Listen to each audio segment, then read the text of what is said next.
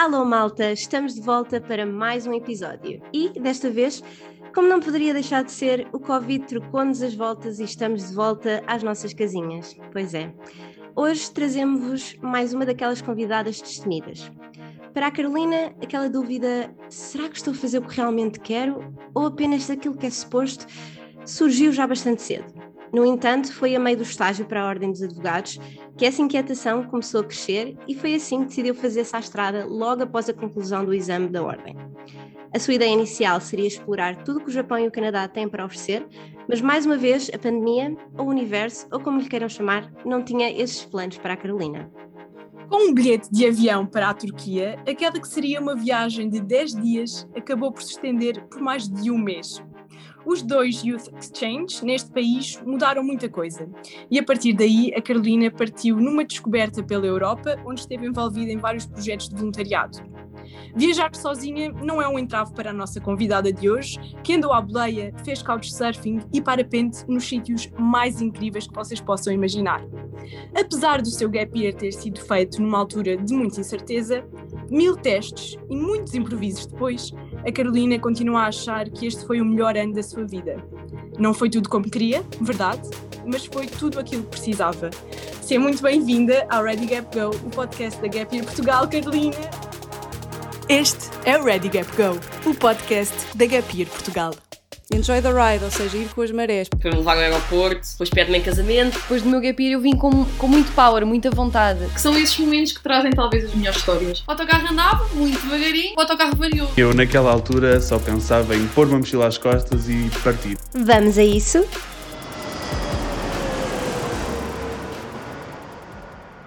Olá! Muito obrigada. Olá, muito Carolina. obrigada. Seja bem-vinda. Que introdução incrível. Obrigada, isso até me emocionou um bocadinho. Querida.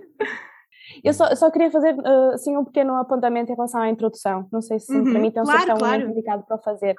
Uh, a questão do Japão e do Canadá, uh, obviamente, até foi engraçado. Vocês fizeram, se eu não fiz o trabalho de casa, vocês fizeram e bem. Uh, Nós andámos ali, foi muito tempo de pesquisa, ali a fazer trabalho de casa, a tirar notinhas. Exatamente, fazer esse eu, stalking. eu tinha a ideia de, de ir ao Japão, até mais uma viagem e aí acompanhada, mas quando realmente me sentei e comecei a planear o, o Gap Year, até foi para, para concorrer ao concurso de Gap Year Portugal, em 2020, Uhum. uh, aí já uh, os meus planos já alteraram um bocadinho porque fiz um plano completo de quanto tempo queria ficar e era essencialmente na América do Sul. Aí, uh, Ok. portanto, a parte do Japão, a viagem ao Japão, ao Canadá, também estavam nos planos anteriormente, mas quando realmente tomei a decisão, informei a família e mandei cartas registadas a informar, portanto, com licença, isto vai acontecer. Uh, o plano que, que foi traçado foi, foi para a América do Sul. Uh, infelizmente acabou por não acontecer, mas, mas vai acontecer, porque ele está lá, está na gaveta, só estou ansiosa por poder abri-la e, e, e concretizar aquilo que tenho pensado. Para um próximo gap year, não é verdade? Há sempre essa hipótese de ir para, para a América do Sul. Mas olha, nós queríamos eh, começar por perceber, eh, assim, como é que do, de um percurso super tradicional, não é? Aquele percurso linear, diz para o secundário, para, para a faculdade, e a seguir ainda para a ordem, assim, um percurso daqueles mesmo extensos, de onde é que surgiu essa tua ideia de, opá, não, não, se calhar não é isto que eu quero, vou mas é comprar um bilhete de avião e vou começar o meu gap year. Eu, eu acho que essa, que essa história até é bastante longa porque eu já desde novita que costumo viajar, eh, inicialmente com os meus pais eh, e, e mais tarde, desde os meus 14 anos, que vou para a Inglaterra naquelas colónias de férias eh, para nós desenvolvermos o nosso inglês. E, e portanto, aí nessas, nessa, nessas colónias de férias e no Interrail que eu fiz em 2011, portanto há, há quase 11 anos atrás, foi aí que, que realmente eu percebi que me sentia mesmo muito confortável por estar em sítios fora e falar eh, outras línguas, mesmo que eu invente, eu sou, adoro eh, imitar a língua das outras pessoas e falar espanhol, italiano e francês, e mesmo que não esteja a dizer nada correto, eu, eu gosto muito desse, dessa adrenalina. E acho que aos pouquinhos, e sem eu me ir apercebendo, eu acho que essa paixão pelas viagens e por conhecer pessoas que são um bocadinho fora da minha zona comum, uh, por assim dizer, começou já desde esse contacto um bocadinho precoce com, com esse ambiente. E depois foi-se desenvolvendo. Eu acabei o secundário e, e, e lembro perfeitamente de ter dito à minha mãe que tinha conhecido uh, uma pessoa em Inglaterra, que curiosamente é o fundador da Gap Year Portugal, o Gonçalo. Oh, foi, foi, foi Eu acho que o Gonçalo está sempre presente nas histórias. que giro! Ah, mas que sim, que ele está em todo lado. Exato! E, e, e aquilo foi, foi incrível, porque eu tinha 17 anos na altura e, e nunca tinha sido, nunca, nunca tinha estado em contacto com ninguém que tivesse feito um gap year ou que realmente estas experiências podiam acontecer e tanto que aconteceram com ele. Eu adorei aquilo, portanto voltei, mãe, eu vou fazer um gap year, eu vou agora para o 12 ano, mas depois do 12 ano eu vou fazer aquilo que o Gonçalo fez porque eu adorei, é isto que eu quero. Um, e não tive grande receptividade por parte da minha família. O que eu neste momento compreendo, porque não posso fazer aqui juízos de valor à parte, como também eu acho que aqui em Portugal as famílias mais tradicionais estão habituadas a, a levar a vida dos filhos, não é? Ela não me disse isso por por não querer efetivamente que eu passasse por uma experiência dessas, mas por não entender a necessidade tal e por também ter medo da filha com 18 anos querer ir sozinha uh, claro. para, um, para, uma série de países diferentes.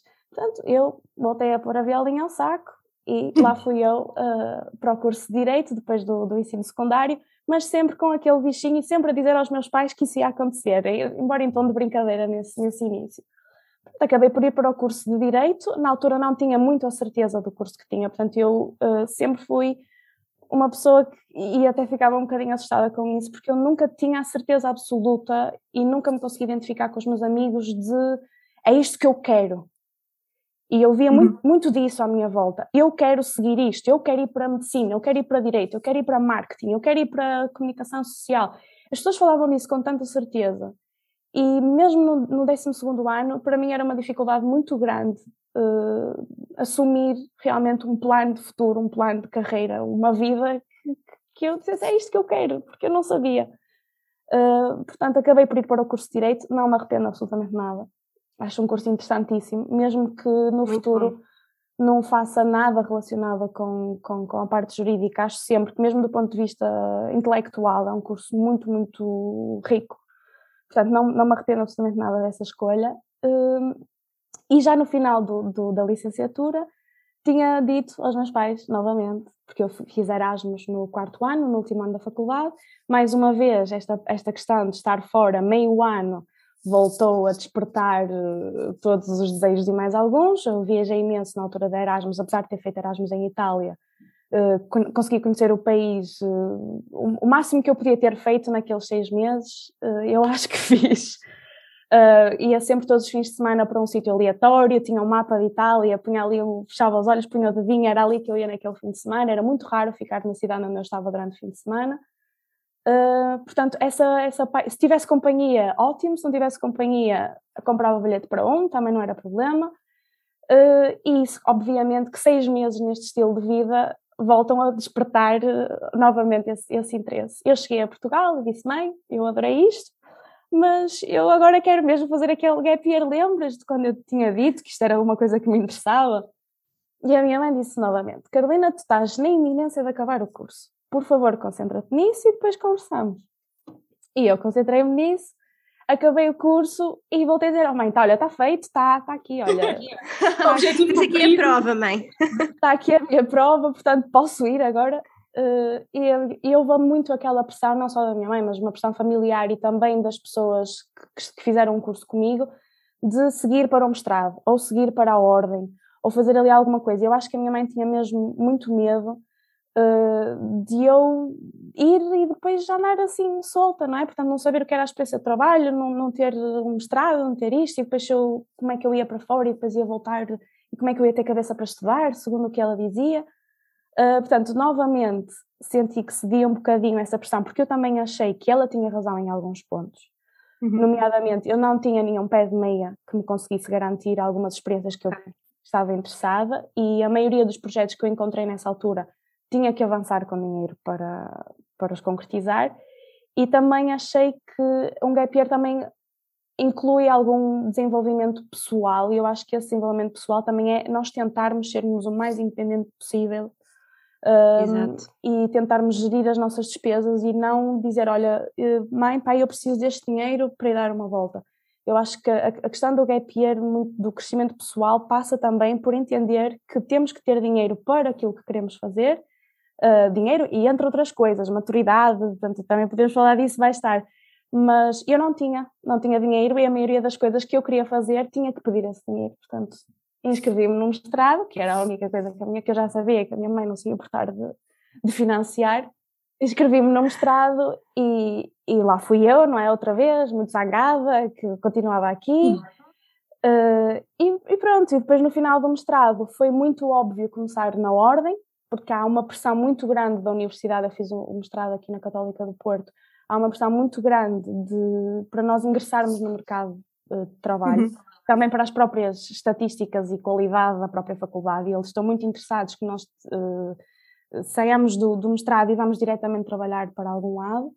Então eu fiz um curso com eles de empregabilidade, eles ensinaram a fazer uns currículos, umas cartas de motivação.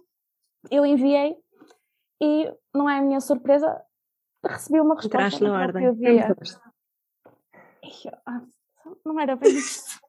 Agora é que eu não saio de Portugal nunca mais. Não era bem isto que eu queria. Eu só mandei porque, pronto, agora quando eu recebi aquela, aquela chamada a dizer ah, estamos interessados no perfil, era para fazer o estágio da Ordem dos Advogados, nós procuramos alguém assim, assado.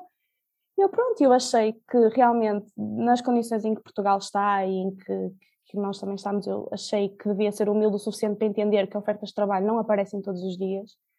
Portanto, também achei que devia aceitar, porque também tenho consciência do, do meu mérito, do meu valor, portanto, também consigo perceber que não sou a última bolacha de pacote absolutamente nenhum.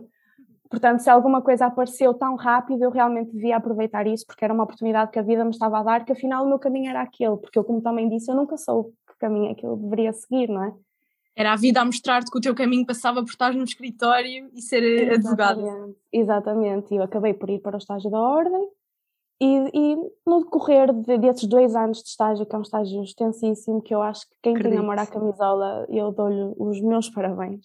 É dois anos de estágio? são dois anos de estágio e depois um exame final no fim. É um processo um bocadinho pesado, portanto foram quatro anos de licenciatura, mais dois anos de mestrado, mais dois anos de estágio, exame da ordem, e isto tudo sempre a pedir financiamento, porque realmente todas estas coisas uh, são pagas, nomeadamente o estágio ordem dos advogados, que normalmente não é remunerado. Até há quem tenha a trabalhar ao mesmo tempo que está a fazer um estágio da ordem dos advogados, o que eu acho também muito de valor, porque realmente não é nada fácil. Para quem quer seguir essa, essa via profissional não é nada fácil uh, ingressar e uma pessoa sustentar-se, porque é, algo, é um processo que demora muito tempo e precisa de muita dedicação, não só de tempo, como de intelecto, como de dinheiro e todas as coisas e mais algumas. É um grande investimento, não é? Por, por várias partes. Exatamente. Mas eu, eu lá, lá estava e, e, e aí percebi, não gosto disto. Uh, não tenho nada contra, por assim dizer, esta função, mas eu acho que eu estou aqui porque é suposto e fui, porque fui tão empurrada há tantos anos atrás para o next step, não é? Sentiste que, muito essa pressão, não foi? De talvez tanto da família, como dos professores, como dos amigos. Achas que sentiste muito essa pressão, olhando agora para trás, vá? Eu, eu, eu, diria que sim, acho que não foi uma, uma, uma pressão propositada ou maldosa. Uhum é principalmente uma pressão claro. de preocupação e de e uma, e uma pressão cultural, eu acho. Que, que, nós aqui não estamos tão habituados a lidar com a, a, possibilidade de parar um bocadinho para também descobrirmos aquilo que nós queremos, que eu acho importantíssimo e que eu, hoje em dia eu apregou essa ideia a imensa gente que eu acho que não faz mal nós pararmos um bocadinho, antes pelo contrário, porque a aprendizagem que vem daí pode não ser académica, mas, mas é muito grande. Eu tive seis anos com a cabeça enfiada nos livros e um ano de gap year e eu aprendi tanto neste último ano, tanto. E, e não precisei de ler nada para aprender, para adquirir esse conhecimento. E acho que a nível de soft skills e de coisas que me vão ajudar, provavelmente até a ter uma carreira com mais sucesso, uhum. muitas dessas skills eu adquiri-as sem me aperceber durante este ano. E, e... Mas olha, tu, tu não achas que, por exemplo, eu, eu sinto sempre que o, os pais, de uma maneira ou de outra, um, são as pessoas que melhor nos conhecem, não é? E que querem sempre o melhor para nós. E, e se calhar na altura tu pensaste, epá, não, os meus pais estão-me a dizer isto, a dizer para eu continuar, mas na verdade não é muito bem isto que eu quero. Mas uh, achas que agora consegues ter o distanciamento de perceber uh, que aquilo que eles fizeram, o incentivo que te deram para acabares a tua licenciatura o teu mestrado uh, foi importante? Ou achas que se tivesse sido de gap year logo na altura em que para ti teria feito sentido, um, teria sido igualmente vantajoso para ti? Eu, na verdade, eu acho que um gap year, independentemente da altura em que nós o fazemos, é sempre muito importante para nós. Portanto, eu não consigo dizer se eu tivesse feito um gap year aos 18 anos ou aos 22, quando uhum. acabei a licenciatura, se teria sido um gap year melhor. Provavelmente teria tido mais opções porque ainda não existia Covid. Uh, mas aconteceu nesta altura e provavelmente era como tinha de acontecer. E olhando para trás, tal como disseste, eu acho que aquela pressão que os meus pais eh, faziam, os meus pais e não só, era, tinha algum fundamento. Portanto, eu já estava na licenciatura, ou, portanto, como eu também fui sempre tão aluada no sentido de não saber o que eu quero, também eu própria não tive a força suficiente de perceber que aquilo que eu queria era o gap year naquela altura. Também deixei okay. ir. Portanto, disseram-me, eu não sei se quero ir para direito, quero fazer o gap year agora. Mas agora vais com 18 anos para algum lado, mas está tudo bem. E eu, pronto, ok, mamã, tá bom. eu, eu a licenciatura é exatamente igual. Sim, gosto muito da maneira como, como vês as coisas também. Estás a dizer, ah, mas é porque teve que acontecer. Não sei se seria aos 18, se foi quando este ano, na pandemia, e é como teve que ser. Eu gosto muito de, da maneira como estás a pensar. Acho que faz sempre bem eh, este, este ano de pausa. Eu, eu, genuinamente acredito, acredito nisso, não se calhar até tanto de um ponto de vista tão espiritual, mas acho que cada, cada fase que nós vamos passando ao longo da nossa vida, eu tenho, vou fazer 27 anos, portanto há muito ainda por acontecer. E, e, eu acho que nós também temos uma pressão muito grande de acharmos que temos que fazer tudo com pressa agora, aos 20. Portanto, se é fazer um gap year aos 18 é para fazer, e eu tenho que viajar metade do mundo antes de chegar aos 30, e quando eu tiver 30 eu tenho que ter um marido, um filho, uma casa. Eu, eu, eu, calma. Às tantas estamos todos estressados, não é? Exatamente. É acho que é preciso, eu o que fui apercebendo é que nós temos que ter sempre, fazer sempre autoavaliações regulares e percebermos em que momento da nossa vida é que nós estamos e o que é que nós precisamos também para ficarmos melhor e o que é que nós precisamos para melhorar, não só do ponto de uhum. vista académico ou profissional, mas também do ponto de vista pessoal, porque há muitas coisas envolvidas no meio disto, não é? Não é só o facto de nós não trabalharmos ou não sabemos que curso é que queremos tirar ou não estarmos seguros com a profissão que queremos seguir. Eu acho que há aqui um desenvolvimento pessoal por trás disto que também é muito importante refletir. E, e se eu fiz o gap year nesta altura e se foi em plena altura de pandemia, eu não consigo dizer, eu se tivesse ido para a América do Sul, tinha sido 10 vezes melhor. Eu não consigo dizer isso porque podia ter acontecido alguma coisa lá que me fizesse obviar uh, aquele sítio ou, ou a questão de viajar ou viajar sozinha. E as coisas foram acontecendo de uma forma que lá está como tinham de acontecer. Tanto que eu agora voltei e acho que a Europa é uma coisa incrível. E eu acho que nós às vezes subvalorizamos muito aquilo que está perto de nós e temos tanta vontade de ir para não sei quantos quilómetros mais longe, quando não entendemos que, mesmo dentro da Europa, há, diferenças culturais muito grandes. E, e, há muitas, muitas situações, muitos sítios, muitas experiências que é muito bom para nós também aprendermos uh, a lidar com, até porque estamos num, quase numa Europa global, não é? Somos todos, somos todos europeus e também acho que é muito importante para a nossa geração entender o papel político e intercultural que, que nós também temos. De, de conhecermos pessoas que, que, são cidadãs europeias como nós, que têm determinados benefícios, mas também precisam de determinadas atenções.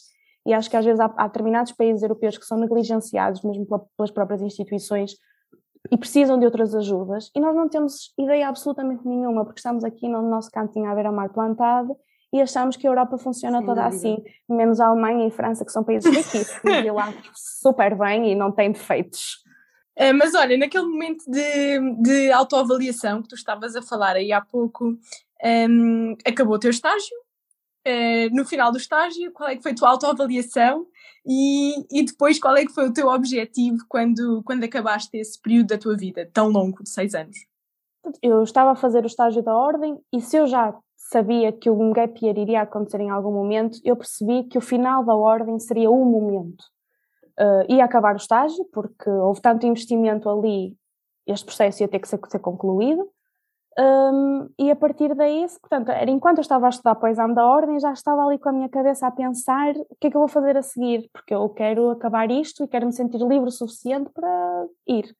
E foi aí que eu conheci os Youth Exchanges, nunca tinha feito nenhum, portanto, estes projetos da União Europeia, uh, que eu adoro, que eu acho incríveis e que me ensinaram imenso e trouxeram pessoas mesmo muito importantes. Uh, portanto, eu fui em 2020 e há pessoas desse projeto da Turquia com quem eu ainda mantenho um contacto regular.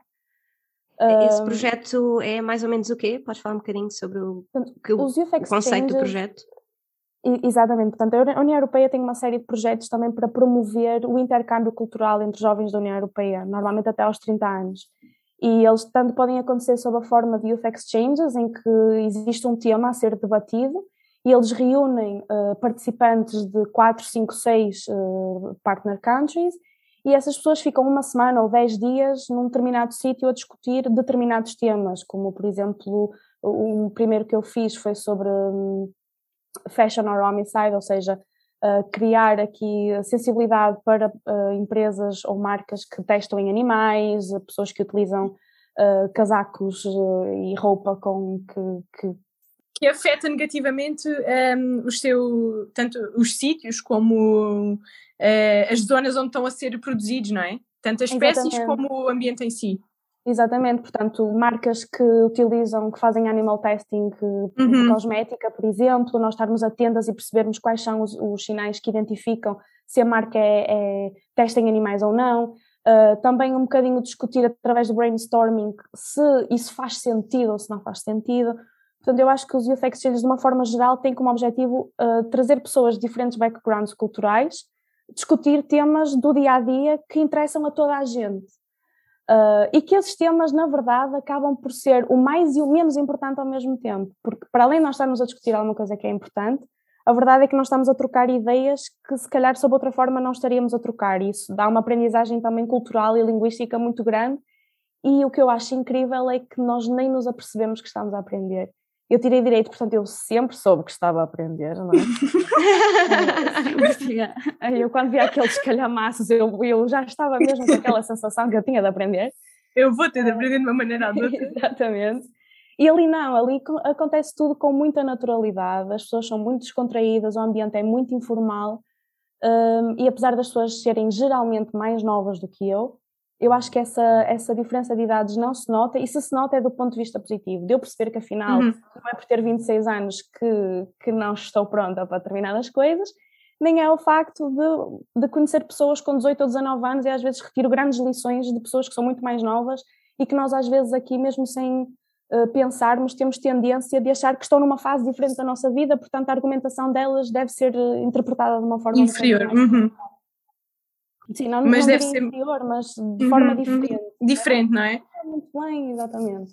Portanto, ali põe-nos, eh, nós somos exatamente, estamos exatamente todos no mesmo patamar. Não interessa que idade é que tens, não interessa o que estudas, não interessa se trabalhas, se não trabalhas, não interessa se uh, tens mais ou menos possibilidades do ponto de vista económico. E isso, eu acho isso ótimo, porque para além de nos dar muita humildade, também nos, nos, nos ensina muitas coisas que nós, se calhar, às vezes na nossa bolha acabamos por não nos aperceber.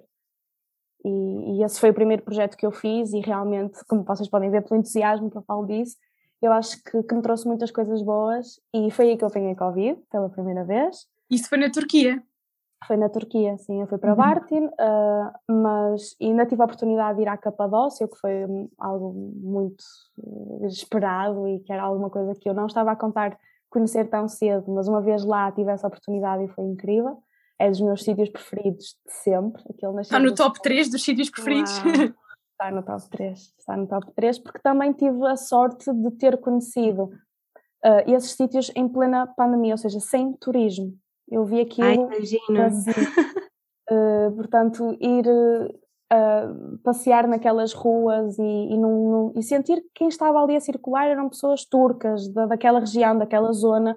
Uh, sente-se as pessoas lá fui tratada por cima como rapariga a viajar sozinha, fui super bem tratada, portanto, todas as atenções voltadas para mim, para ver se eu me estava a sentir bem, se eu tinha tudo o que precisava, uh, não senti aquela questão, eu tive a oportunidade de ver Istambul completamente vazio, que é algo que eu acho que nunca mais vou não voltar a ver.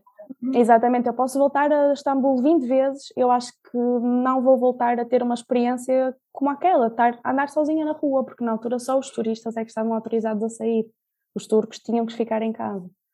Mas foi isso, eu acho que viajar, quando eu penso viajar na pandemia, penso em ruas sozinhas, desertas, mas e se calhar tanta parte não tão positiva, porque se calhar não consegues ver como é que é a vivência naquela cidade a 100%, penso eu.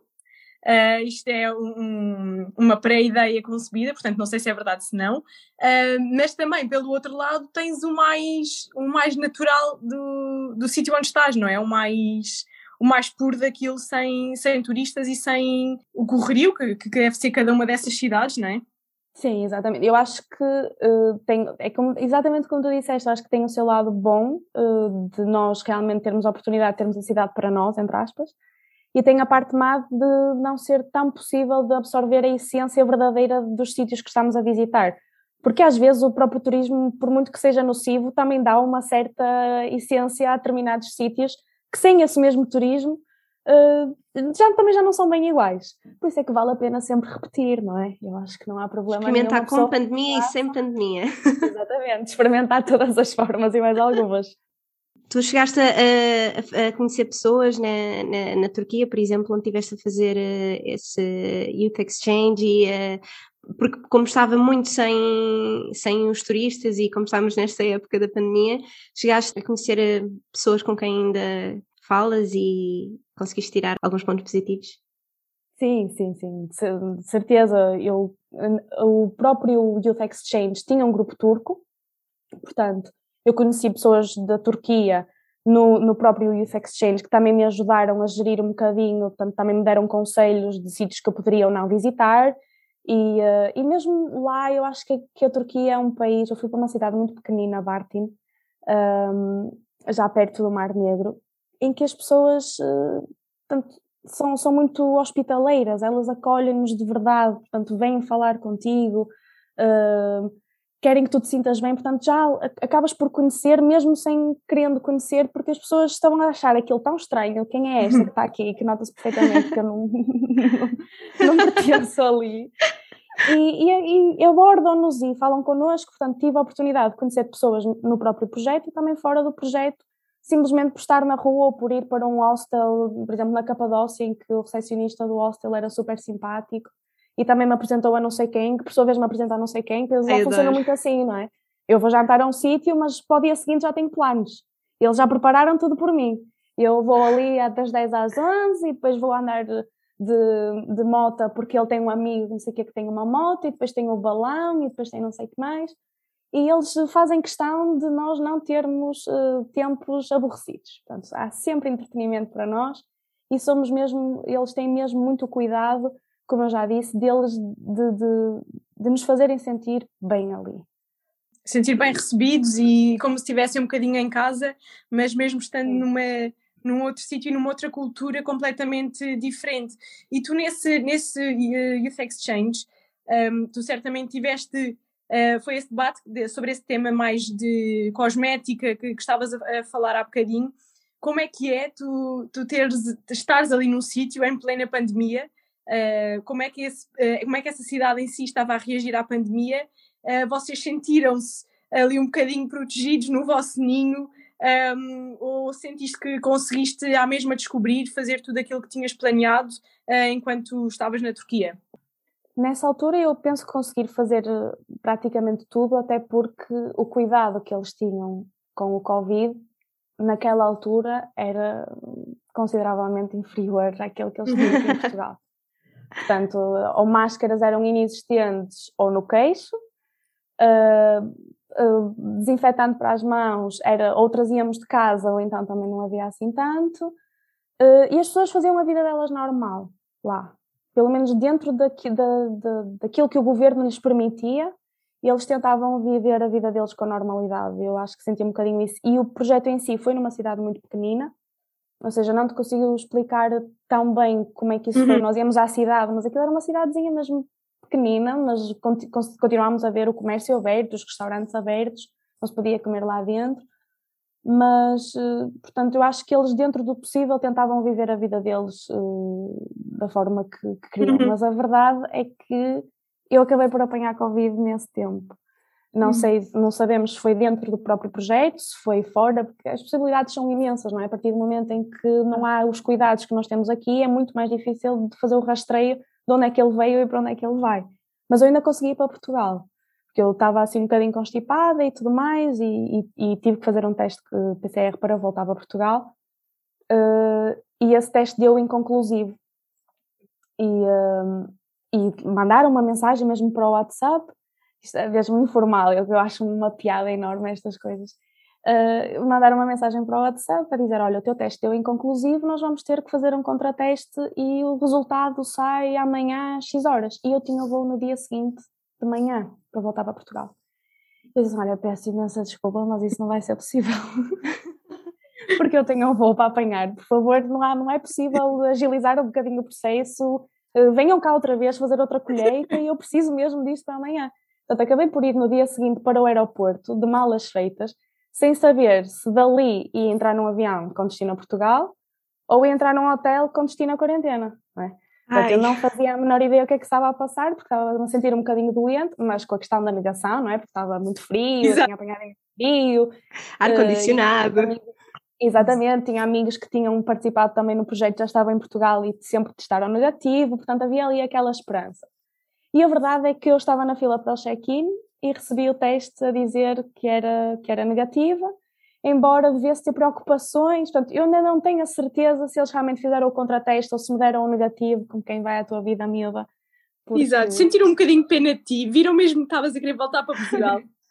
Exatamente, e eu, lá está, eu também voltei para Portugal por uma razão, porque eu tinha uma viagem marcada com uma amiga minha para os Açores, no dia seguinte ao meu dia de chegada, Uh, então eu voltei para Portugal para fazer essa viagem e tive que fazer outro teste, porque os Açores pediam outro teste. Ah, exato. Fui eu, não é? E esse teste deu um, um deu positivo, positivo, muito, muito positivo, não é? e, e, lá não houve Açores absolutamente nenhums, mas também não houve problema nenhum, porque aqueles, aquela semana em casa, aqueles 10 dias em casa, o que me fizeram foi voltar a planear um regresso à Turquia e eu terminei a minha quarentena um domingo à noite, às 6 da manhã de segunda já estava a caminho do aeroporto para a Turquia outra vez. Não perdes tempo, a Carolina. Tu voltaste, portanto, tu tiveste os. Eram 10 dias, não era? 10 dias nesse, nesse programa, fizeste quarentena em Portugal e voltaste para a Turquia. Para... Sim, eu acabei por ficar tu... um bocadinho mais uh, desses, do que esses 10 dias do programa, uhum. porque depois, de, depois do programa terminar, e eu ainda fui à Capadócia, ainda estive lá um bocadinho, dois, três dias, não estou em erro. Uh, portanto, eu tive pouco mais do que duas semanas da primeira vez, voltei, fiz a quarentena e depois continuavam a haver projetos na Turquia, portanto lá me inscreviam novamente noutro projeto, fui aceite, porque era da mesma organização também que tinha sido o projeto anterior, e aí eu fui para a Antália, uh, novamente, quase, até quase a Natal já.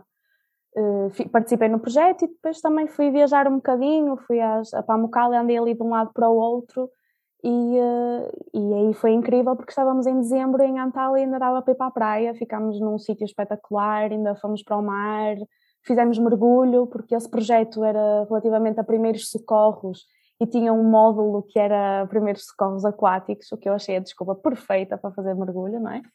Claro. Uh, e lá fizemos, foi lá o grupo todo, ensinaram-nos, tivemos uma aulinha pequenina, fizemos mergulho, fiz canoagem, portanto, uma série de coisas que foram proporcionadas pela União Europeia, porque se a União Europeia não, não, não tivesse este tipo de iniciativas, ia ser muito difícil haver também a oportunidade de fazer estas coisas tão inusitadas, ir à praia em dezembro e fazer mergulho e aprender sobre como se uma pessoa estiver a afogar, o que é que nós vamos fazer, porque é algo que aqui é muito difícil termos o um incentivo para fazermos isso e são coisas tão importantes também.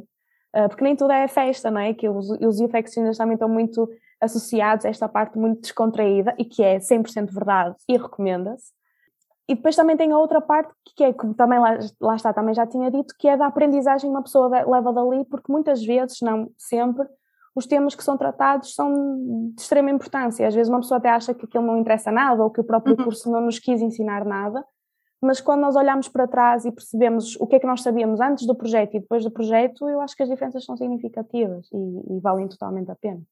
E é muito giro o facto também de, de discutirem esses temas uh, com pessoas vindas de backgrounds muito diferentes, não é? Que trazem ideias completamente diferentes, de idades diferentes, e eu acho que isso é, é, é super engraçado, acho que aprendemos imenso porque desconstruímos também as, as nossas ideias e de, que, que, nos foram ensinadas e vemos cá outras perspectivas de outras culturas e acho que isso deve ser muito interessante.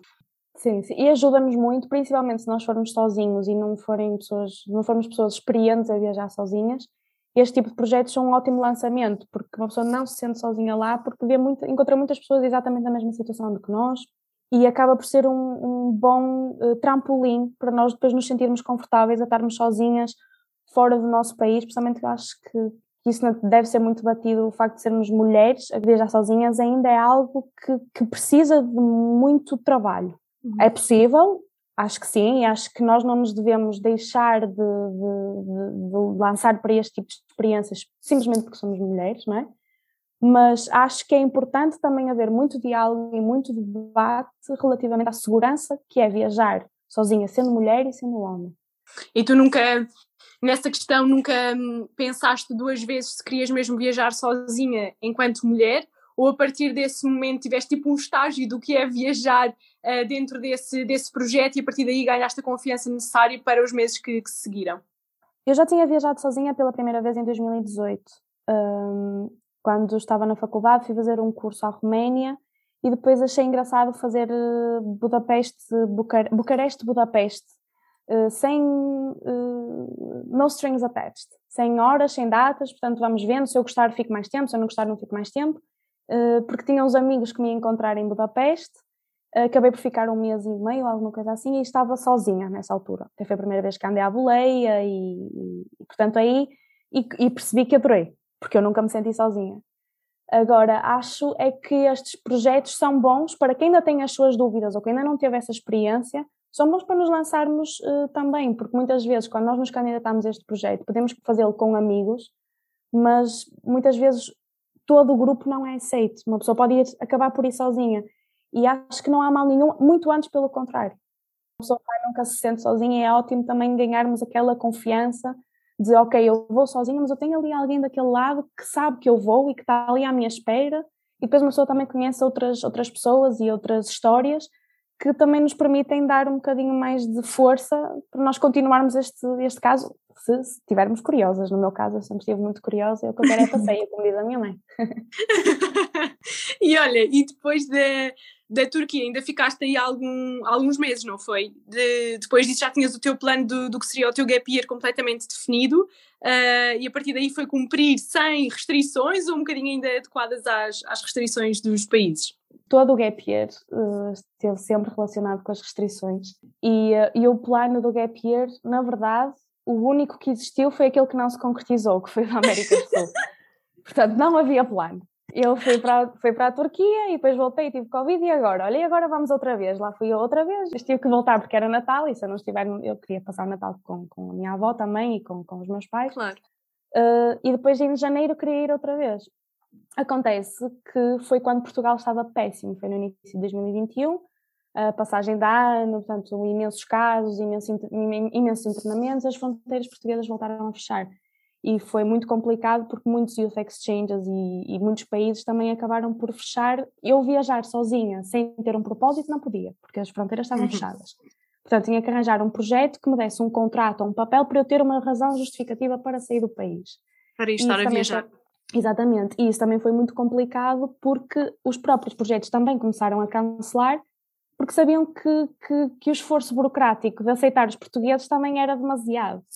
E eu aí senti-me um bocadinho mais perdida, passei o janeiro em casa, mas fiquei tão entusiasmada com esta questão da Turquia que fiquei com um amigo meu que também fez um, este, este último projeto da Turquia uh, e pensámos em organizarmos nós uh, projetos desse género cá em Portugal, o que é que seria preciso, portanto estudarmos um bocadinho essa parte. Portanto, esse mês foi mais dedicado a improvisar no sentido de ok, eu gostei tanto disto, será que isto aqui em Portugal funcionava? Quem é que faz? Como é que eu posso colaborar? Como é que eu posso fazer? Portanto, janeiro foi um bocadinho nesse, nesse registro e, entretanto, também estava sempre à procura de coisas e fui aceito num projeto de voluntariado na Roménia e fui para lá em fevereiro. Ok, e estavas a dizer que cá em Portugal uh, estavam a tentar perceber como é que conseguiriam cá implementar. E achas que tu vivendo aquilo que, que viveste na Turquia, uh, estando com as pessoas que estiveste, Uh, como é que achas que um programa desses seria implementado em Portugal e o que é que seria necessário da nossa parte e dos nossos jovens para que tivesse tanto sucesso como tem lá fora? Eu acho que já há alguns projetos que são feitos cá em Portugal e que têm bastante uhum. sucesso, e acho que neste caso, uh, se tivermos força de vontade e muita paciência para a burocracia, a União Europeia faz o resto. Eu acho é que não temos paciência para a burocracia. É porque a burocracia é mesmo muito complicada, mas também é precisa, não é? Porque é muito dinheiro que vem da União Europeia e é importante também assegurar que esse dinheiro vai para o sítio certo, para a causa certa, para as pessoas certas. Portanto, eu sou muito contra a burocracia, mas há alguns, alguns sítios onde ela também deve, deve existir, é, nestas situações onde realmente é um bocadinho perigoso às vezes, eh, porque eu, enquanto pessoa individual, posso criar um grupo de amigos informal e posso uh, candidatar-me a um projeto. Portanto, não preciso de ser uma ONG, não preciso de fazer parte de uma ONG, eu e mais meia dúzia de amigos podemos decidir fazer um projeto cá em Portugal e apresentá-lo à União Europeia. E para, para ser um desses projetos que recebe jovens, não é? Exatamente, Por exemplo, um, okay. um, intercâmbio cultural, que obviamente uhum. a fazer essa candidatura é preciso delinear exatamente tudo o que é preciso, nomeadamente que países é que nós queremos que sejam nossos parceiros neste projeto, que também dependem do tema, que também tem que ser escolhido, não é? Portanto, se temos um tema sobre desenvolvimento rural, é interessante chamar países de diferentes backgrounds do ponto de vista rural, portanto, chamar pessoas da Roménia, mas chamar pessoas da Alemanha também, e fazer ali uma mistura que faça sentido. E, portanto, temos que justificar isso tudo, qual é o tema e porquê, e quais são as necessidades e qual é o debate que vai existir e que soluções é que se esperam de ser encontradas, que país é que nós queremos como parceiros, uh, custos de hotel, custo, custo de vida, há sítio para fazer isto, não há sítio para fazer isto. Portanto, toda uma burocracia que basicamente nós precisamos fazer uma candidatura e mostrar que temos todas as capacidades e mais algumas de implementar este projeto sobre este tema e que esse tema vai ter efeitos positivos uh, e vai mudar as pessoas e essas próprias pessoas que participam no projeto depois também conseguem ter algum impacto na comunidade delas quando o projeto acabar. Sim, mas é isso mesmo, eu acho que é muito uma questão de impacto e é muito uma questão de pôr os jovens e, e o futuro a pensar em temas também eles de futuro e que, e que vão ser um bocadinho a definição daquele que será o nosso futuro, não é? E eu acho que isso é muito, acho que é muito importante e acho que é, é muito bom para nós termos essa oportunidade de participar nessas discussões e de abrir a nossa mente e de pensar nessas questões e de pensar em soluções para as quais, de uma maneira ou de outra, vamos ter de, de estar envolvidos. Sim, sim, sem, sem dúvida. Eu acho que o impacto realmente existe. Pronto, claro é que depende muito do projeto e também um projeto é feito pelas pessoas que o compõem.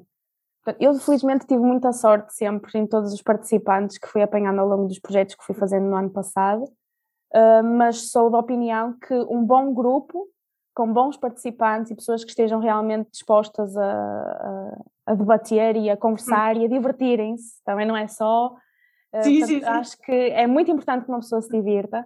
Não é difícil uma pessoa se divertir por lá, isso eu posso assegurar. uh, mas o próprio projeto e o impacto que ele tem dependem muito não só da organização e do tema em questão, mas também das pessoas que nele participam. Porque uhum. é muito à volta do brainstorming, é muito à volta do, de todos os inputs que toda a gente dá para a concretização desse mesmo projeto e do uhum. resultado que ele pode, pode, pode vir a dar. Uhum. E depois foste criar impacto, mas enquanto voluntária na Roménia.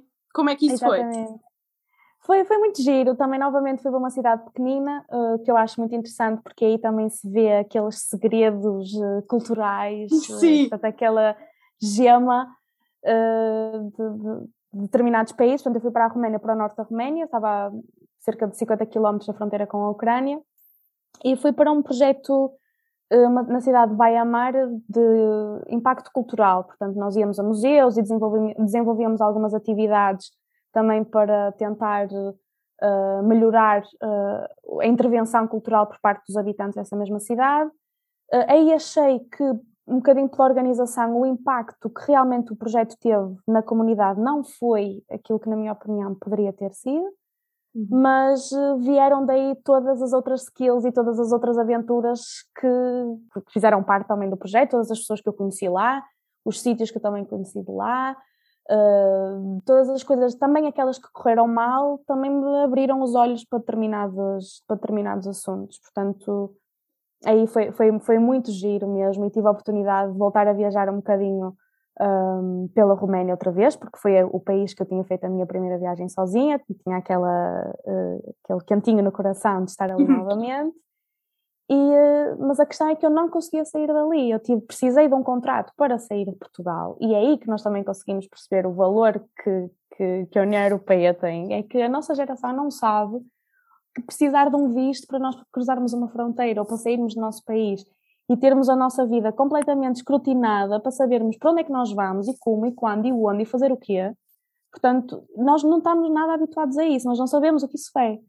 E uh, precisar de dar tantas justificações para apanhar um voo com destino à Roménia era uma coisa que eu não estava habituada a, a lidar. Nem esperavas uh, que fosse preciso acontecer, não é? Nem esperava que fosse preciso acontecer. E não sei quantos testes, porque na altura precisei de fazer um teste de PCR no dia anterior, mais um teste rápido para entrar no avião, portanto, um teste antigénico para entrar no avião, dois testes para fazer não sei o quê, portanto, aquilo era só testes, mais quarentena, mais não sei o quê, todas as restrições e mais algumas. E depois não podia sair da Roménia. Eu fui para a Roménia, mas depois não podia sair de lá, porque as fronteiras de lá também estavam fechadas, estava sempre tudo fechado. mas, mas, foi bom, porque entre, entre, os, entre as cidades, entre as regiões de lá, também tive a oportunidade de conhecer cidadezinhas e sítiozinhos pequeninos, que se calhar se as fronteiras com a Ucrânia, por exemplo, ou um, a Hungria ou qualquer outro país que faz a fronteira com a, com a Roménia, se essas fronteiras estivessem livremente à nossa disposição, não é, abertas, se calhar eu não tinha descoberto segredos da Roménia como acabei por descobrir, e sítios assim pequeninos, ir lá ver um mosteirinho e fazer ski, que era outra coisa que eu também nunca tinha feito. Provavelmente isso não tenha acontecido, portanto, mais uma vez, é porque tinha que ser. E quais é que são os segredos da Roménia que, que ficaram contigo durante desses tempos que, que tu tiveste a, a passear e a fazer esse voluntariado por lá? Eu acho, que as, eu acho que as pessoas da Roménia são muito parecidas connosco em muitas coisas uh, de alguma forma até acho que eles, a forma deles de lidarem com determinadas coisas, eles são mesmo muito parecidos connosco, eu não, não, não tinha essa sensação. E além disso, acho que a Roménia é um país lindíssimo, que precisa também de algum crescimento, porque também tem alguns problemas estruturais que também impedem que ele cresça ao ritmo que merece, porque eu acho que eles também têm muito potencial, as pessoas, a educação é boa, mas e tem cidadezinhas uh, tão bonitas, as casas todas coloridas, acho um país muito giro. Só que é muito difícil uma pessoa mexer-se ali, porque um comboio para fazer 300 km demora 5 horas ou 6 horas.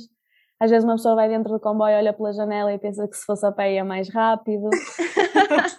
Aqui é um bocadinho complicado, mas também é bom porque também conseguimos dar um bocadinho de valor àquilo que nós temos cá Uh, e essas paisagens são tão bonitas que às vezes nem é assim tão mal o comboio andar tão devagar. Porque também temos mais tempo para, para, para apreciar, aquilo que também está ali à nossa volta. Porque, acho... porque o teu gap, ah, desculpa, o teu gap year foi muito à volta de Europa.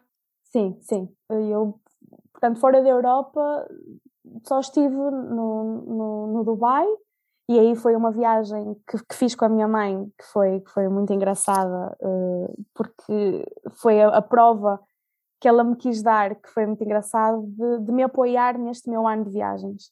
Então, na altura em que eu fiz anos, a minha mãe disse: Ok, então já percebi que tu não queres nada, e eu acho que a melhor forma de eu também te presentear nos teus anos é com uma viagem e vais fazê-la comigo. Ah, mas isso é brutal! Foi, foi incrível, eu fiz, foi, foi mesmo muito importante para mim, com todas aquelas dúvidas que eu ainda sentia e todas aquelas coisas que eu achava que ainda precisava provar à minha família que eu continuo uma pessoa ajuizada e trabalhadora, mas realmente isto é bom para mim e eu preciso fazer uma coisa dessas. E o facto de eu parar um ano não faz mim menos trabalhadora, nem menos competente, nem menos coisa nenhuma. Mas eu sentia sempre aquela pressão de precisar de provar isso. Uhum. E, e, acho que, que essa, essa viagem que eu fiz com a minha mãe, que foi muito bom, que também deu para nós também nos ligarmos uh, um bocadinho melhor, mais, uh, temos, estreitarmos aqui as nossas ligações. Uhum e acabámos por ir para o Dubai porque, mais uma vez, não havia mais nenhum sítio para onde eu ir, mesmo na Europa.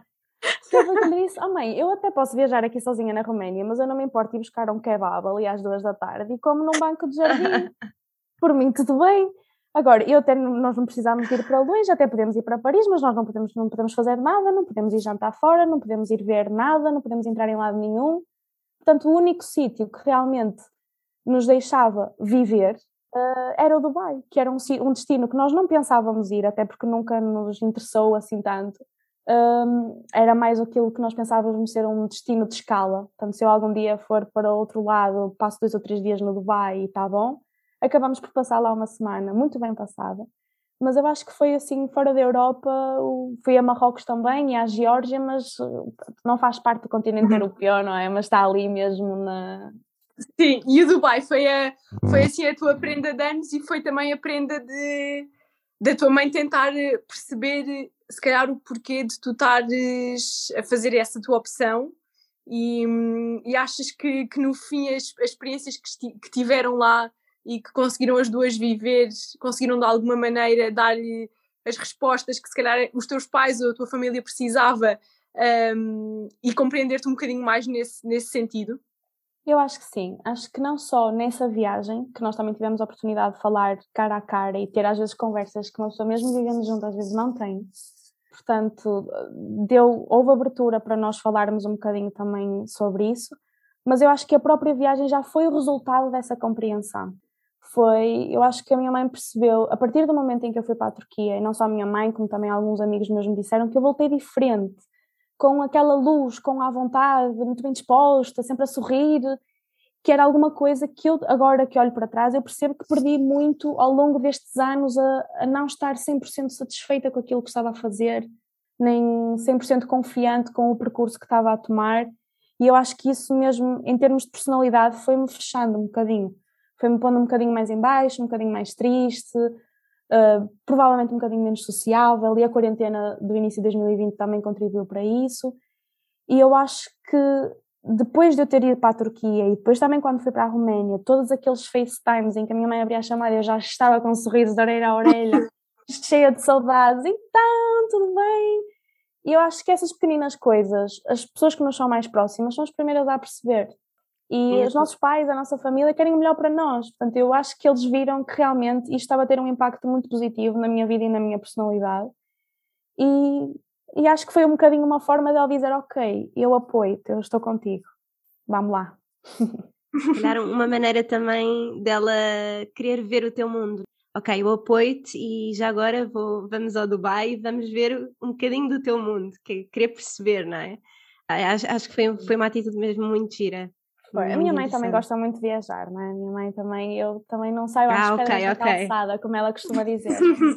Mas, eh, obviamente, que num registro completamente diferente, não é? Até porque ela é de uma geração em que viagens a solo, ou viagens de mochila às costas e pagar 10 euros por um hostel, eu acho que é uma realidade que ela não está habituada. Portanto, sempre viajou em menos quantidade, mas é o típico, a típica pessoa não é, da, gera, da, daquela geração que nas férias durante o ano gosta de sempre dar uma voltinha e conhecer um sítio novo e aprender um bocadinho mais da, de uma cultura que não a nossa, não é? Mas, olha, e na, na Geórgia, por acaso, é um sítio que eu tenho muita, muita curiosidade em ir.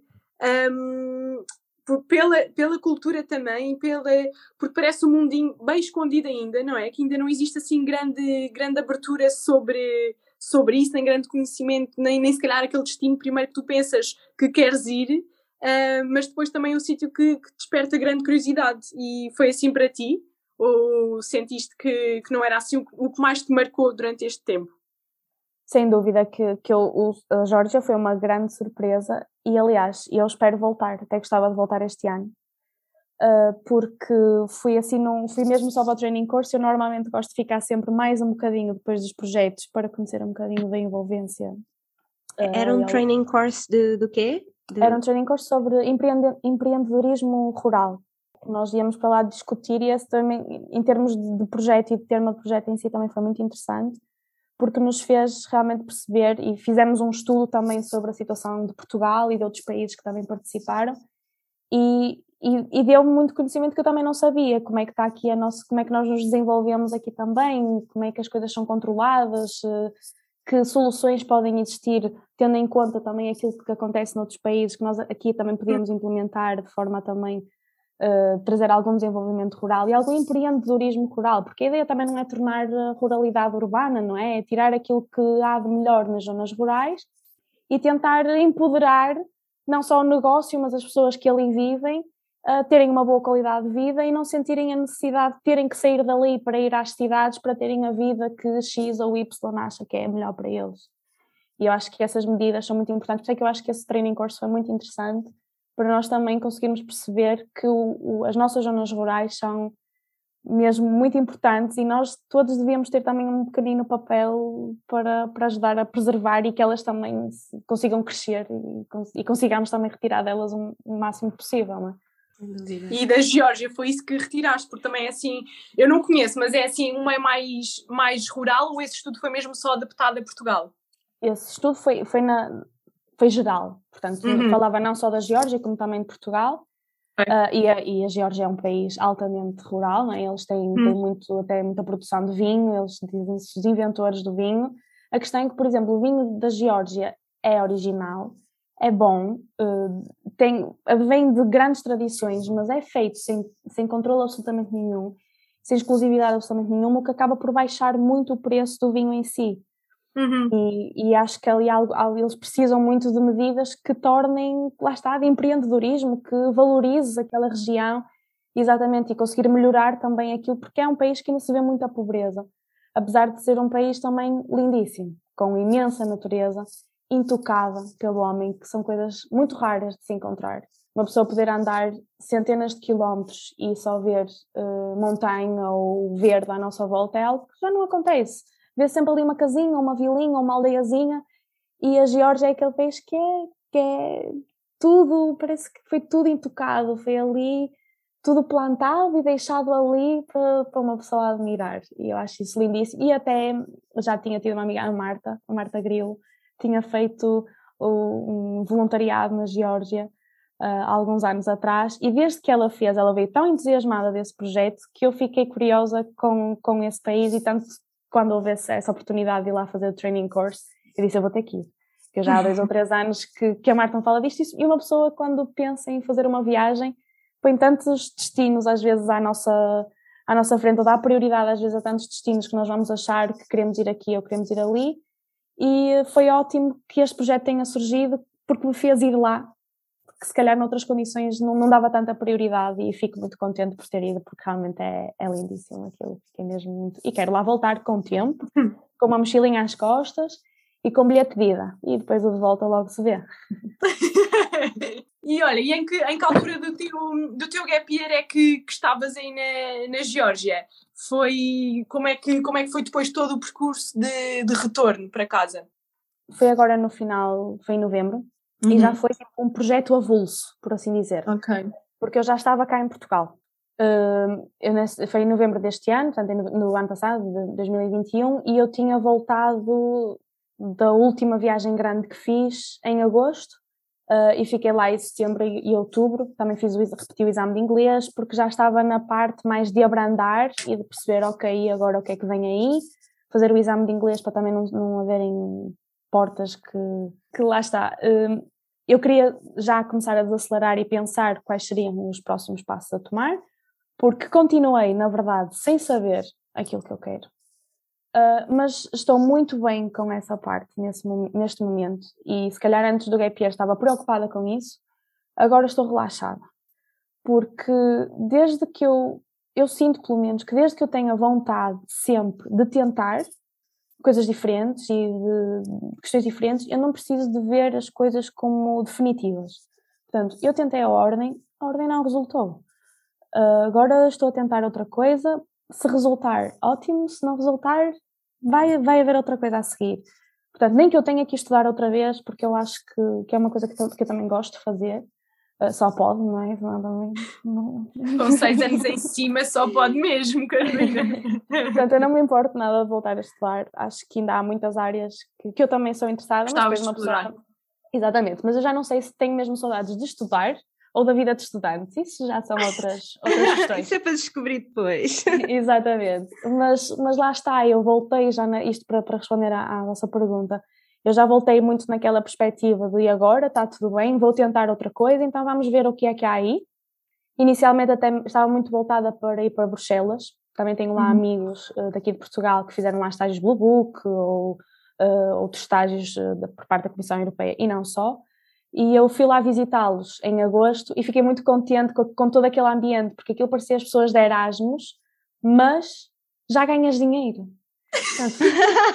Exato. Já não tens de estar a contar os tostões para. Exatamente. Hoje não posso ir jantar fora. Se calhar. hum, Exatamente, portanto tem a parte boa, tem a parte má, não é? Que obviamente que uma pessoa tem responsabilidades, mas tem a parte boa, uma pessoa ganha o seu dinheiro, já tem a sua casinha e aquilo é uma mistura tão grande também de tantas culturas, tantos jovens que vêm de todo lado à procura de um lugar ali E, e, é muito bom porque a própria cidade também já se adaptou a isso, já tem bares e praças e determinadas zonas em que os eh, new joiners vão lá e reúnem e que fazem o networking todo e que se conhecem uns aos outros e que fazem grandes amigos.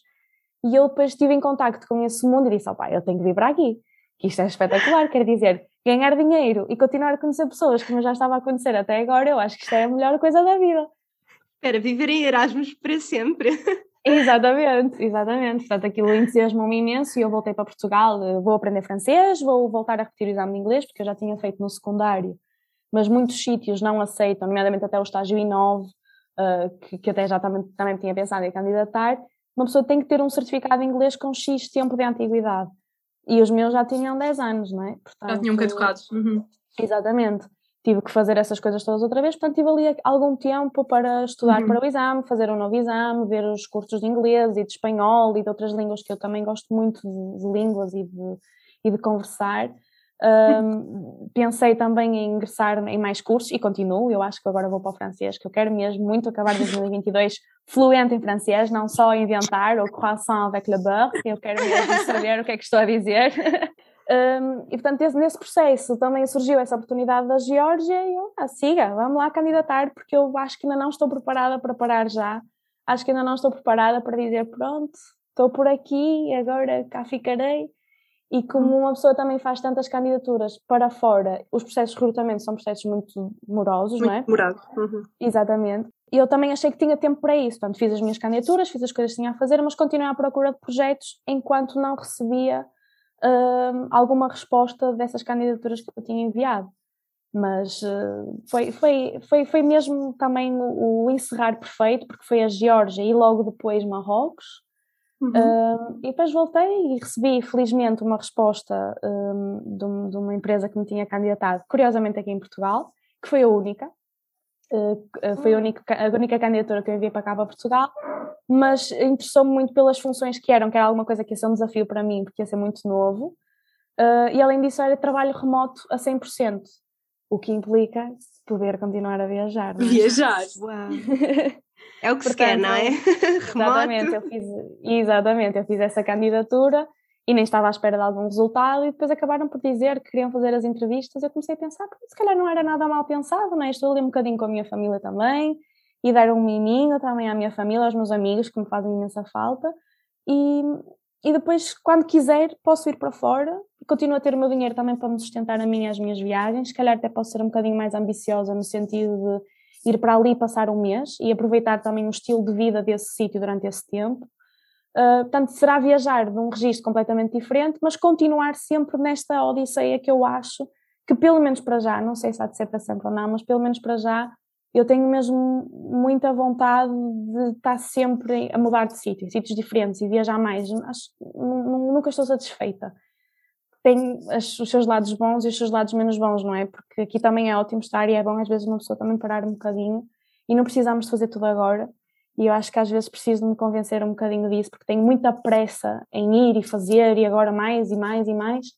Agora estou um bocadinho mais calminha, estou a começar a trabalhar agora mas, mas levo do ano passado, então o período de voluntariado na Grécia para mim fez-me foi, foi incrível, foi incrível. Foi... Ah, porque tu ainda tiveste tempo para ir à Grécia, no meio disto tudo, ainda conseguiste fazer voluntariado na Grécia. Sim, Exato. ainda estive um mês a fazer voluntariado na Grécia, um, um projeto muito interessante de um, íamos limpar praias, uhum. uh, portanto, na ilha de Lefkada, praias paradisíacas e praias de bandeira azul, ou seja, praias limpas, mas nós íamos limpar. Ah, porque era maio, portanto o início da, da, época alta, vinha muito daquele plástico que vem também das hum. correntes e etc. E, um, nós, então nós tivemos um mês a recolher isso, o que foi ótimo. Primeiro para me dar uma chapada de luva branca àquilo que nós andamos a fazer. Uh, e perceber que realmente é assustador a quantidade de coisas que nós conseguimos encontrar numa praia e recolher numa praia porque depois também tínhamos um projeto artístico que estava relacionado com o reaproveitamento de algum lixo que foi encontrado. E quando nós reunimos tudo aquilo numa sala e percebemos que aquilo foi apanhado por nós numa praia de bandeira azul, numa ilha paradisíaca da Grécia, é porque algo está muito, muito mal. Uhum. E portanto foi um mês espetacular que depois do projeto acabar ainda andei por aí à boleia, a fazer uns couchsurfing, ainda consegui ir à Bulgária E a parte boa é que nestes projetos todos uma pessoa faz imensos amigos de todo lado, e imensos amigos de todo lado significam imensas Casa. casas em todo lado. Exato. Uh, portanto, não consegui fazer algumas visitas e reencontrar algumas pessoas que também foram importantes para mim durante este tempo um, e conhecer sítios novos também. E algo que eu gostei muito nessa segunda parte da Roménia foi um bocadinho mais controlada, até porque a pandemia ainda estava muito apertada, mas depois no verão toda a gente se esquece da pandemia, né? Porque é preciso também o, o, todas as coisas boas que o turismo traz. E aí já foi bom porque já consegui uh, fazer algo que é, que é uma coisa que eu adoro, que é ir para um sítio sem saber quando é que eu vou sair dali. Portanto, arranjei um voo de Corfu, ia para Corfu, fui para Corfu à boleia, tive que arranjar a maneira de lá chegar, porque eu disse, não, é uma ilha incrível, não é? É espetacular, é muito gira, é muito gira e estive lá num couchsurfing no meio do nada, que foi algo que eu também precisava, porque uh, fiz dois projetos na, na Ilha de Lefkada muito próximos e com muita gente e se uma pessoa também gosta de estar rodeada de pessoas e conhecer pessoas novas, isto também tem muito bom, também tem um lado muito bom, também tem aquela questão que nos cansa muito, uh, mesmo. É exaustivo às vezes, não é? é eu senti-me muito cansada intelectualmente. Eu já acho que já não conseguia dizer mais hello, nice to meet you. Já estava, tipo, cheia de hello, nice to meet you.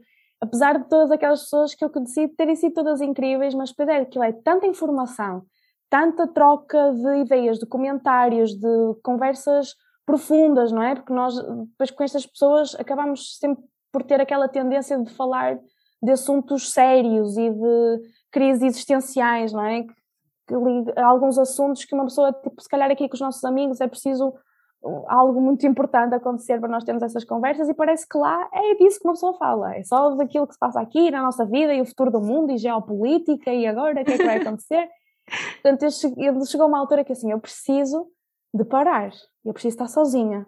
Apesar de eu estar sozinha, porque não, não tinha, não fui com ninguém a partir de Portugal, precisava de estar literalmente só eu, uh, e foi aí que eu também comecei a escrever algumas coisas também deste ano, algumas uh, recordações que eu acho que, que, eram importantes também passar para escrito, assim como algumas aprendizagens uh, das pessoas com quem me fui cruzando que foi algo que um amigo meu começou por fazer e eu achei uma ideia muito interessante, portanto, mas tem direitos de autor, obviamente.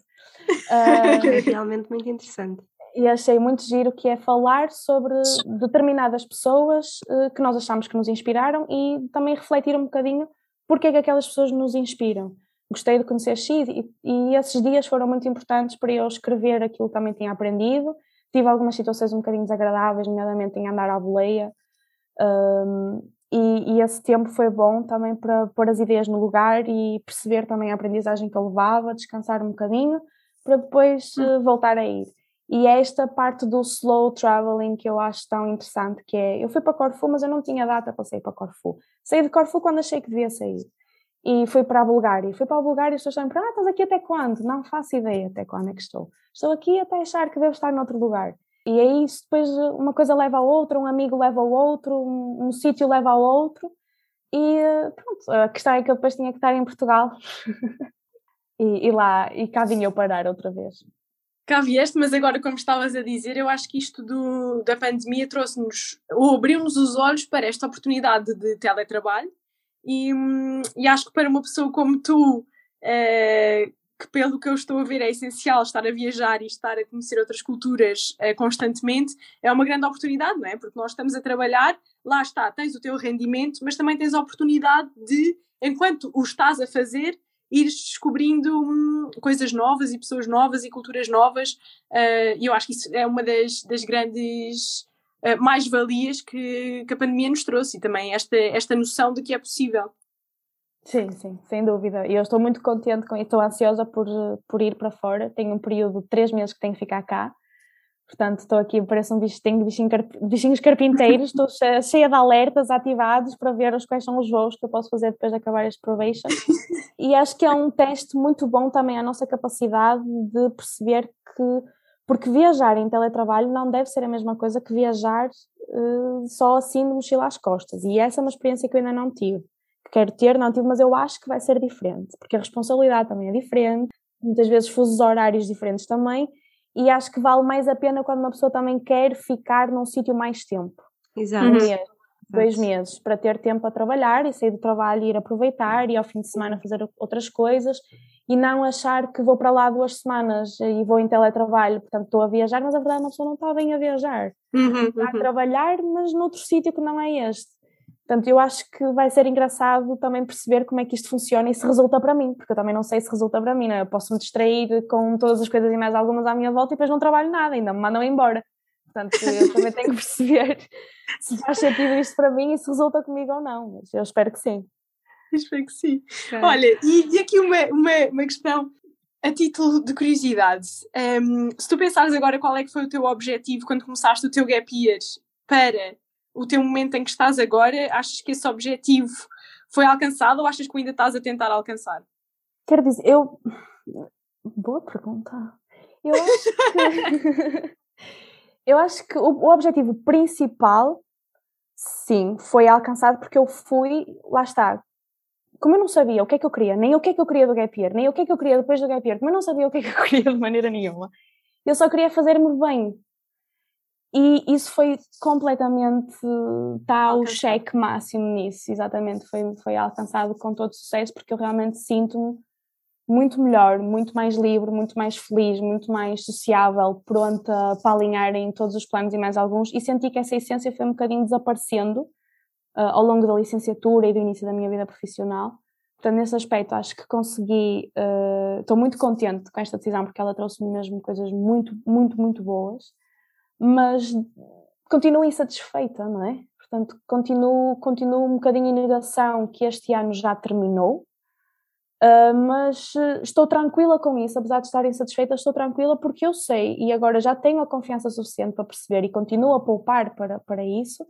É que se eu em algum momento voltar a sentir-me desconfortável e voltar a sentir que o meu lugar é outra vez de mochila às costas, sem trabalho e a conhecer outras coisas, a conhecer outras pessoas, eu vou fazê-lo e, portanto, continuo insatisfeita, mas sinto-me confiante com essa insatisfação. Porque eu acho e espero, e, e, vou, acho que vou voltar a ouvir este podcast se eu depois tiver dúvidas disso, um, que, que, se algum dia eu me voltar a sentir insatisfeita e se eu voltar a sentir que para o meu desenvolvimento pessoal eu preciso desses retiros, eu vou fazê-los. E além disso, o plano da América do Sul, como eu disse, está Ainda continua de pé. E continua ali à espera de, de ser concretizado. Isso é muito importante, eu acho que acabaste por perceber as tuas prioridades, o que é que tu realmente gostas e que hum, realmente precisas de parar de vez em quando e que precisas de mudanças também, e eu acho que isso é uma coisa importante que às vezes também não sabemos. E já tiraste aqui uma grande lição, mesmo que digas que ah, estás sempre insatisfeita, eu acho que hum, é aquela insatisfação que consegues uh, lidar, acho eu, e consegues Sim. já não ter medo de fazer essa pausa e, e já não ter medo da, da, mudança e já não ter medo também de ser diferente dos outros. Eu acho que isso Exatamente. é, é mesmo aquela, eu estou satisfeita com a minha insatisfação, se fizer sentido. Exato, é isso, é isso, faz tudo. eu e a Marta lemos, lemos uma descrição em que tu dizias que uh, neste período estiveste à procura da tua paz e o que querias era também conseguir dá-la às pessoas com as quais te ias cruzando. Um, conseguiste fazer isto? E sentiste que deste paz a algumas pessoas ou a alguns sítios por onde passaste? Eu acho que, do ponto de vista do voluntariado, visto objetivamente, eu uhum. acho que não houve assim tanto impacto, até porque uma das ações foi aquele projeto cultural que não foi assim tão não teve assim tanto impacto e a outra foi mais do ponto de vista ambiental. Mas uhum. eu honestamente acho que da mesma forma que eu fui inspirada por pessoas que estavam na mesma situação do que eu, que me deram paz de eu perceber que eu sou normal, e também que é isso normal, não é?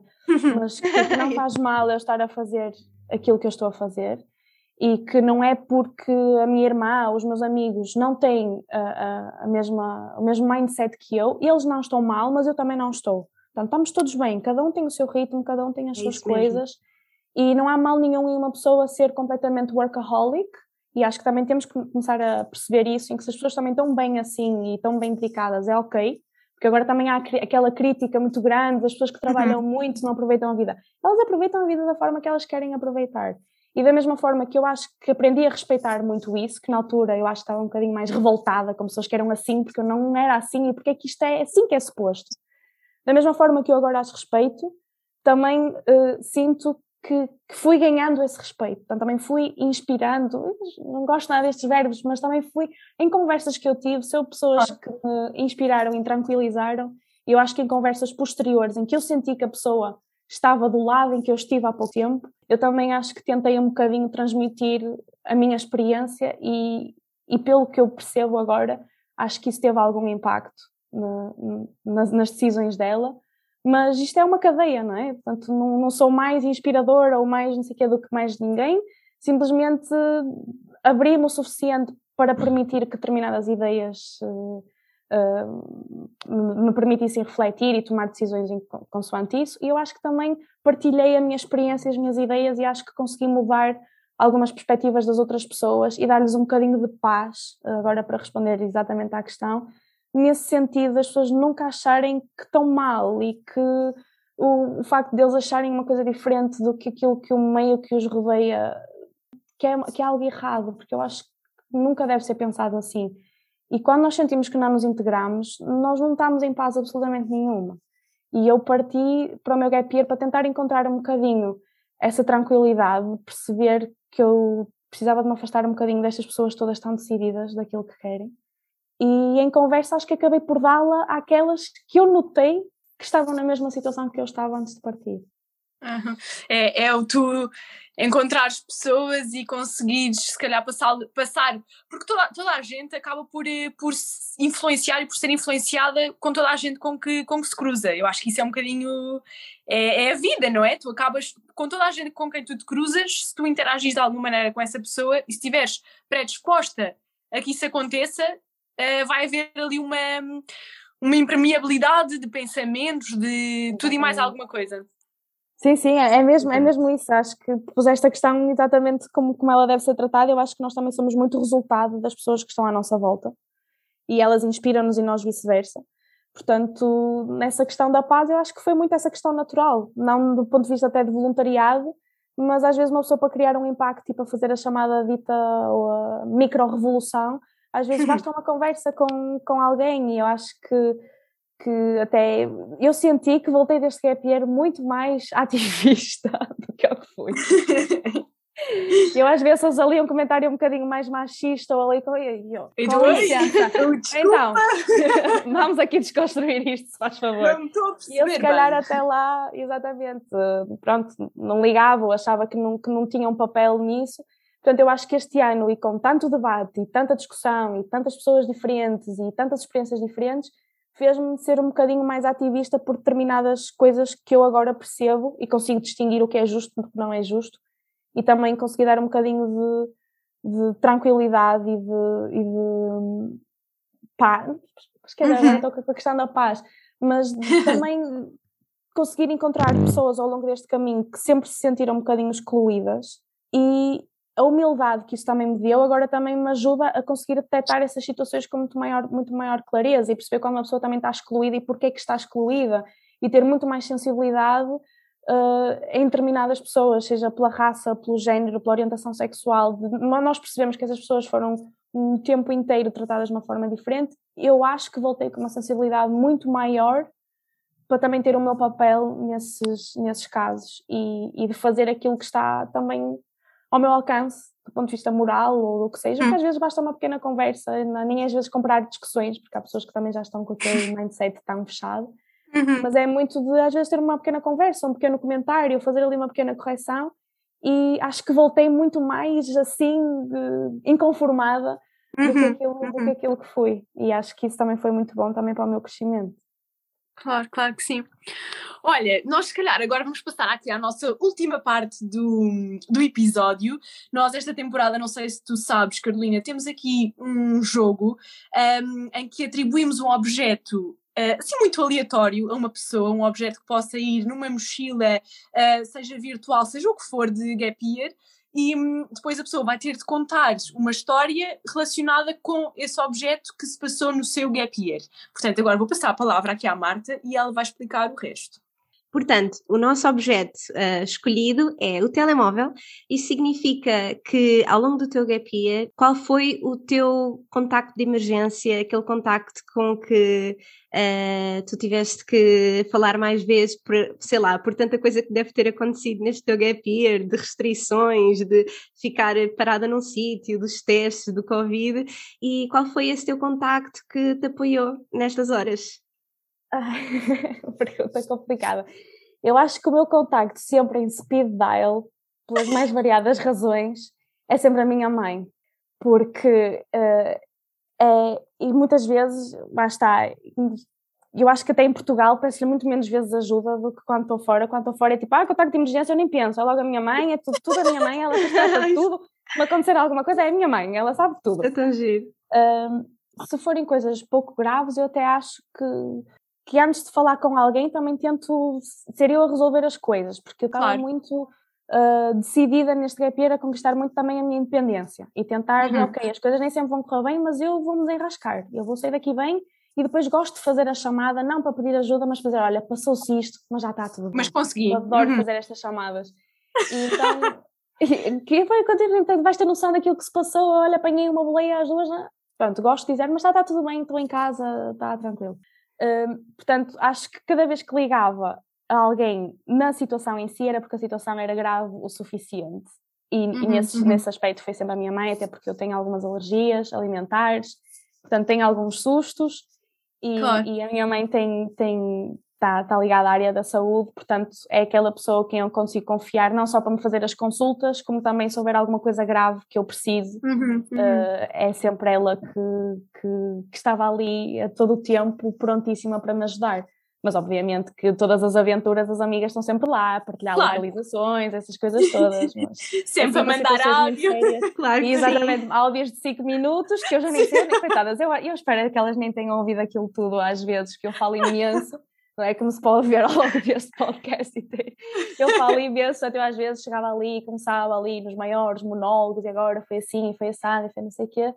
Portanto, as minhas amigas, eh, é muito bom que eu voltei, elas continuam minhas amigas, eu não estava à espera. Este ano. Tiraste a prova dos nove. Tirei a prova dos nove, uh, mas sem dúvida a minha mãe uh, estava sempre lá para todas as coisas que eu precisava, porque eu sabia que era uma pessoa que 24 horas por dia uh, ela estaria sempre lá para me ajudar, claro. embora, lá está, principalmente por ser a minha mãe, como podem calcular, só lhe ligava mesmo em situações de emergência. Em último caso. Não a quero, em último exatamente, caso, não a quero assustar, preocupar, é? coitada. Exatamente. Exato. Mas no geral foi uma, foi uma boa experiência, foi uma, uma experiência positiva que retiraste desta, deste teu gap year e espero agora que continues a descobrir e a, a, fazer aquilo que mais gostas e, e a ser feliz e a encontrar a tua paz, e encontrar a paz dos outros e tudo e mais alguma coisa. E consigas ir à América Latina e que realizes os teus sonhos todos. Ah, muito obrigada, eu, eu, foi, foi incrível esta conversa com vocês. Eu também espero que, esses, que esses, esses projetos saiam da gaveta e se concretizem. E espero que vocês também, que eu também sei que vocês também são amantes de, de viagens, obviamente, que senão não estava aqui a ser entrevistada, a ter esta honra de ser entrevistada por vocês. Portanto, também espero que, que do que virá daqui, que tudo aquilo que vocês uh, planeiem ou queiram fazer, que não haja entraves nenhums e que mandem-se, vão, porque eu acho que, que nós também somos muito animais que vão pelo exemplo. Portanto, vão e deem-me esse exemplo, que assim eu também vou, pode ser. Oh, obrigada, vamos continuar Carolina. a dar o exemplo, vamos continuar a fazer. E Carolina, queremos agradecer-te muito uh, ter estado à conversa connosco, a partilhar a tua história. Obrigada, Foi incrível. Um e, e, olha, boa sorte para tudo e até para a semana. Voltamos, não sei se neste formato digital, mas acho Vamos lá ver. Uma, uma primeira experiência. acho que foi uh, bem. Pronto. Pronto, e obrigada. É Boa sorte, Carolina. Muito obrigada. Gostei imenso. E é isso. Espero voltarmos a ver-nos noutra altura, noutra ocasião. Muito até para a semana.